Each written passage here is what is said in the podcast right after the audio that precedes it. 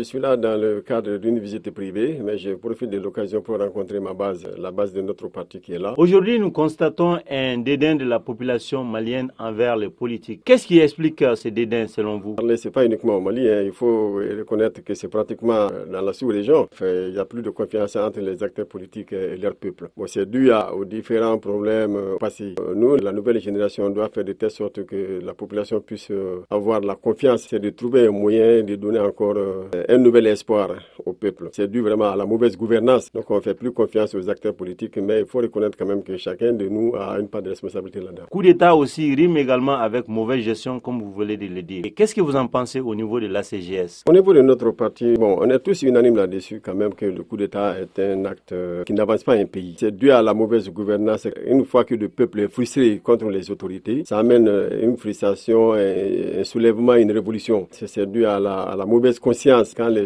les, gens qui sont au pouvoir essaient de s'accaparer du bien public, du contribuable. Donc vraiment, ça, c'est une chose quand même euh, à laquelle nous devons tous euh, essayer de lutter contre ça pour éviter quand même qu'il y ait des coups d'État dans nos différents pays, des coups d'État successifs. Quelles sont vos propositions de solutions pour éviter les coups d'État cycliques? Ce que nous nous proposons, vraiment d'abord dans un premier temps, nous demandons aux acteurs vraiment d'avoir une prise de conscience. Il faut quand même que nous soyons honnêtes avec nous-mêmes et soyons honnêtes avec le peuple. Parce qu'une fois quand même que nous, nous sommes à la recherche, à la conquête du pouvoir, nous venons, nous faisons des belles promesses. Hein. Nous disons tout ce que le peuple veut entendre. Et maintenant, arriver au pouvoir, c'est autre chose. Donc vraiment, il faut éviter cela. Comprenez également aussi que le pouvoir doit être partagé avec le peuple. Le pouvoir doit être partagé avec l'ensemble des acteurs, que ce soit politique, que ce soit la société civile. Voilà. Donc, euh, et non, euh, penser quand même que c'est euh, un régime familial. Donc vraiment, il faut éviter cela. Et puis qu'on évite également aussi, une fois qu'on organise des élections, qu'on évite de faire le choix pour dire que voilà, les autorités qui sont là aujourd'hui, ou bien les autorités actuelles, trouvent euh, quelqu'un, se mettent en accord commun pour choisir euh, un candidat à la place du peuple. Donc il faut éviter ce genre de choses. Donc la CGS se pense quand même qu'il faut laisser le peuple